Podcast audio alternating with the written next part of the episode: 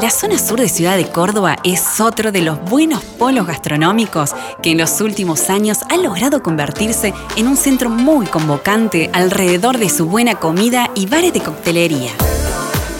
La avenida y la diagonal Richeri junto al bulevar Elías Joffre explotaron en Barrio Jardín con numerosos restos y bares que le dan un toque de distinción a esas cuadras. En los alrededores del histórico edificio del Jockey Club, el último impulso al sector lo dieron los nuevos centros comerciales como el Paseo del Jockey. Pero, aunque Barrio Jardín es el último sector que creció hacia aquella zona, el sur comienza un poco más allá del Parque Sarmiento y su historia gastronómica ya había dado grandes nombres antes. El barrio Rogelio Martínez, gracias a los tribunales y a la actividad de la Ciudad de las Artes, se consagró con numerosos restaurantes de nivel, algunos considerados como los secretos mejor guardados de la ciudad.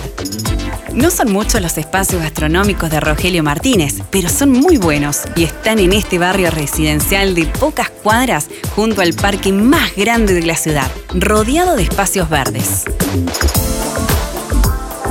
La consolidación como polo culinario suma hacia el sur una oferta ideal para salir a degustar la mejor carne argentina con parrillas increíbles, bares de tapas o picadas, comida internacional, todo combinado con coctelería y cerveza artesanal.